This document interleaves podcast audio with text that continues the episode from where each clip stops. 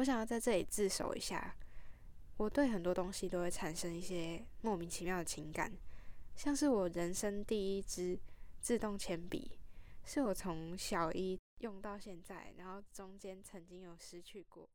资讯大爆炸，永远读不完。拥有很多朋友和东西，内心却感觉空虚。紧凑的生活，不知道该往哪里去。精准美学使你精确果决。Hello，大家好，我是 Mini，陪你一起精准的生活。上一集说了有关检视自己的生活，蛮概略的说一下要怎么样进行生活的检视。很多人给我的 feedback 是还不错，大家都觉得有从嗯、节目里面获得到一点什么，这就是我蛮大的动力。希望可以借由这个节目，可以点醒你们在忙碌的生活里面有特别的一点亮光进来，让大家可以发觉自己生活需要做点什么改变。上个礼拜停播一次节目，原因就是收音的问题，被很多人说杂音有一点重。我在每次剪节目的时候也快要受不了，是听这个声音，啊，真的不行，只有八十七分。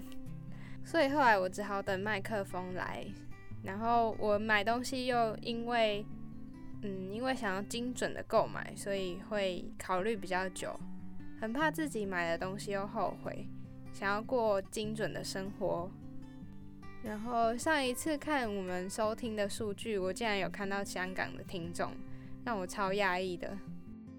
那么这一集在节目开始之前，我想要分享的一句话是。《晋级的巨人》里面的一句台词：“什么都无法舍弃的人，什么也改变不了。”这句话是不是让有些人无意中箭了？或者是你之前也是那种想要改变的过来人，但是你现在已经勇于跨出那一步？为什么会想要分享这一句话？主要是想要讲改变，然后想要跨出舒适圈的那个心境，因为。要勇于跨出舒适圈，多少就是要愿意改变。虽然改变会带来一些痛苦和挣扎，但是熬过这些之后，一切都会变得很美好。接下来要讲的是这周的主题。为什么我这集要讲到囤积呢？很多人一开始对于囤积这件事不自觉。前阵子的时候，大家就开始慢慢发觉，在疫情啊这种不安的状况下的生活，人们总是会想要开始囤积物资。我自己开始会醒思到，为什么会有这些行为，就是内心的不安还有匮乏感，会反映在我们的行为中。大部分的人都会因为没有安全感，所以会想要呃拥有更多东西来满足自己的安全感匮乏的问题。那有的人更严重，会夸张到东西多到没有地方走路，就像是物资堆积成山的状况。在临床上，这种症状叫做囤积症，是属于精神疾病的一种。因为现在取的东西太容易了，商人也用这种手段推崇大量购买，还有囤货，然后有那种多买多优惠的一些促销啊，让我们会有想要购买的欲望。而且取的东西越容易，就越容易会有堆积的状况。不然以前你没有什么东西，一下就用完了。我是说，在物资很贫乏的那种年代里，你怎么可能有那么多东西堆啊？用都来不及了。那么刚刚说的强迫症行为，主要在心理学是归在精神疾病的一种。患者的意识流就是会想要留存。保护这些杂物，从这些杂物里面得到安慰。这些人会透过看，用思念的方式去想这些东西带给他们的情感。对他们来说，最痛苦的是要被迫丢弃这些东西。可能多少是因为假设水灾，或者是因为一些意外，被迫要跟这些东西分开，或者是很夸张的一些生活上的不便，才多少让他们感到。有一点点痛苦，所谓痛苦就是可能找不太到东西。至于怎么样的状况是囤积症呢？这里有五个判断的标准。第一个是持续的感到丢东西，还有物品分离的痛苦，所以你很难去舍弃东西。第二个标准是觉得自己需要留存那些东西，选择要丢弃的那种时刻，就会觉得很难受。第三个标准是大量的堆积。然后影响到你生活的周遭，例如就是客厅啊或者房间啊，那些东西也没办法被妥善的使用。第四个标准是造成社会，就是他生活的环境啊、人际，还有他工作上面受到严重的影响。第五个的话是在讲要排除其他的原因，就是生理或者是精神疾病所造成的状况。如果排除的话，很可能是囤积症。我们可以想想看，囤积症它严重的话，会影响到怎么样的状况？假设你回家的时候，房间里面嗯很多东西堆积，导致你没办法走路，或者是你准备要锁门的时候，突然找不到钥匙，但是你必须要跨过你的物品河河流吗？物品河流之后。找到你的东西，那可能会花时间，或者是会造成你心理上的烦闷，这些都是无形上面，呃，带给你生活上长期以来的影响。再来是有关健康的问题，像你回家的时候发现，哎，冰箱一打开，然后一堆东西塞的你根本看不清楚里面有什么，甚至有东西已经过期了，你根本不知道。那这种状况，你为了要找一个东西吃，花很多时间跟心力，重点是可能会吃到坏掉的东西，对你的健康就有危害。刚刚说的这个状况，其实我阿妈就是这样子。我们阿妈家竟然有三个冰箱，你没有听错，真的是三个。而且阿妈家只有以前只有阿公阿妈还有一个姑姑这样子。而且很夸张的是，那些冰箱永远都是。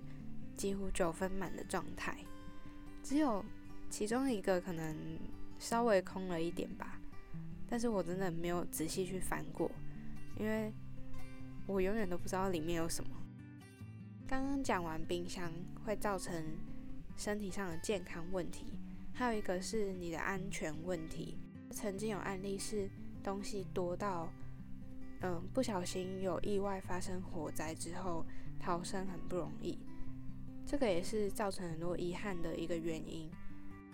刚刚讲了这些会造成一些生活上的危害，可是为什么还是有人愿意这样子做，囤积很多东西？他们会变成这样子，背后其实是有原因的。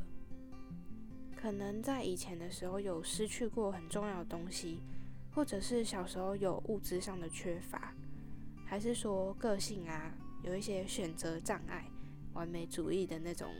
状况，那些人不太容忍自己会做错的决定，或者是做错误的判断决策，所以他们就干脆不要决定丢东西这回事。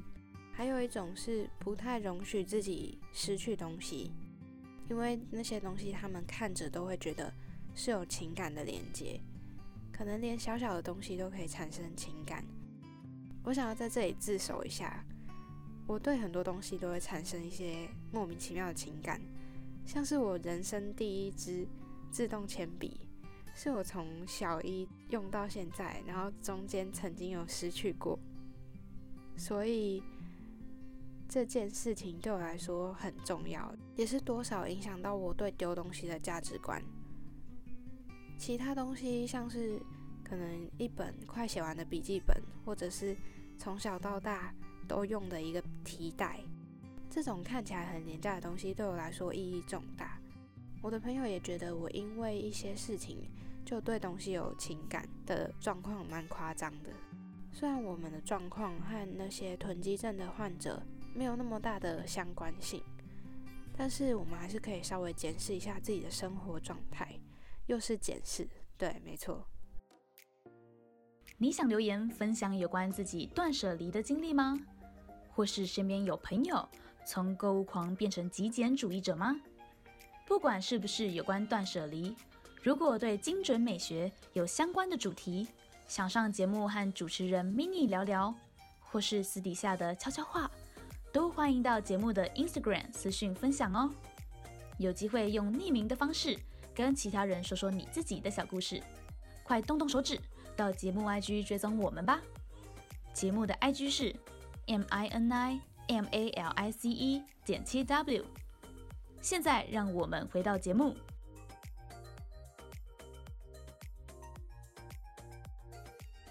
可以看看你潜在的囤积物有什么。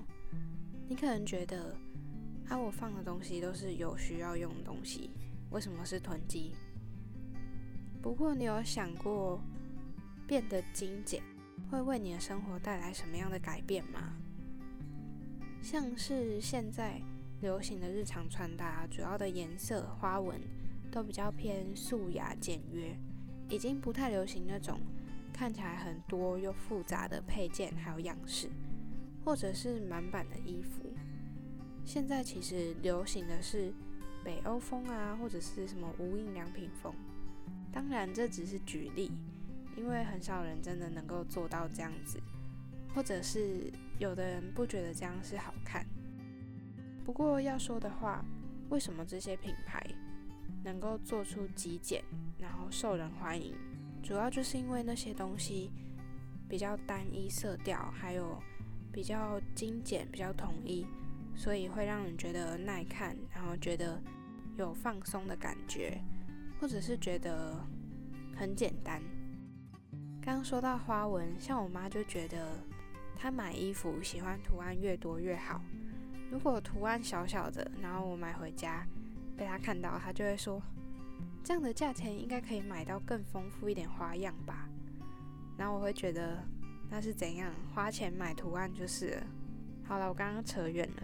总之就是精简之后，你可以腾出更多的空间，省下更多的时间找穿搭的衣服啊，或者是找你囤货囤了一堆的日用品，可能以后还会需要一年份的东西里面，你找不到你需要的那。在你精简之后，你可以腾出空间来，腾出时间来，因为你也不会需要太多的时间找，而且东西精简之后也看起来很难摆的杂乱，是不是就是一干利狗？国语的一举两得的意思。我在开始精准生活之后，有渐渐想要追求精简的生活模式。所以在开始做节目的前后，我也慢慢观察自己囤积的东西是什么。那我现在要讲一下有关我囤积的东西。我发现我会后来我在剪节目的时候，发现聊了好多哦。我决定把节目分成上下两集，下集会继续分享我的故事，延续这一集的主题。别忘了下周回来收听精准美学哦。今天的节目到这里告一段落。这个频道主要会分享断舍离还有自我提升的主题。目前在 Apple 和 Google Podcast、Spotify、First Story 还有 Sound 都听得到。欢迎在你习惯的平台追踪我，还有留下评论。节目 IG 是 M I N I A L I C E 点 T W。点 IG 首页的连接，开启你我的连接。美好生活从精准美学开始，追踪节目从订阅开始哦。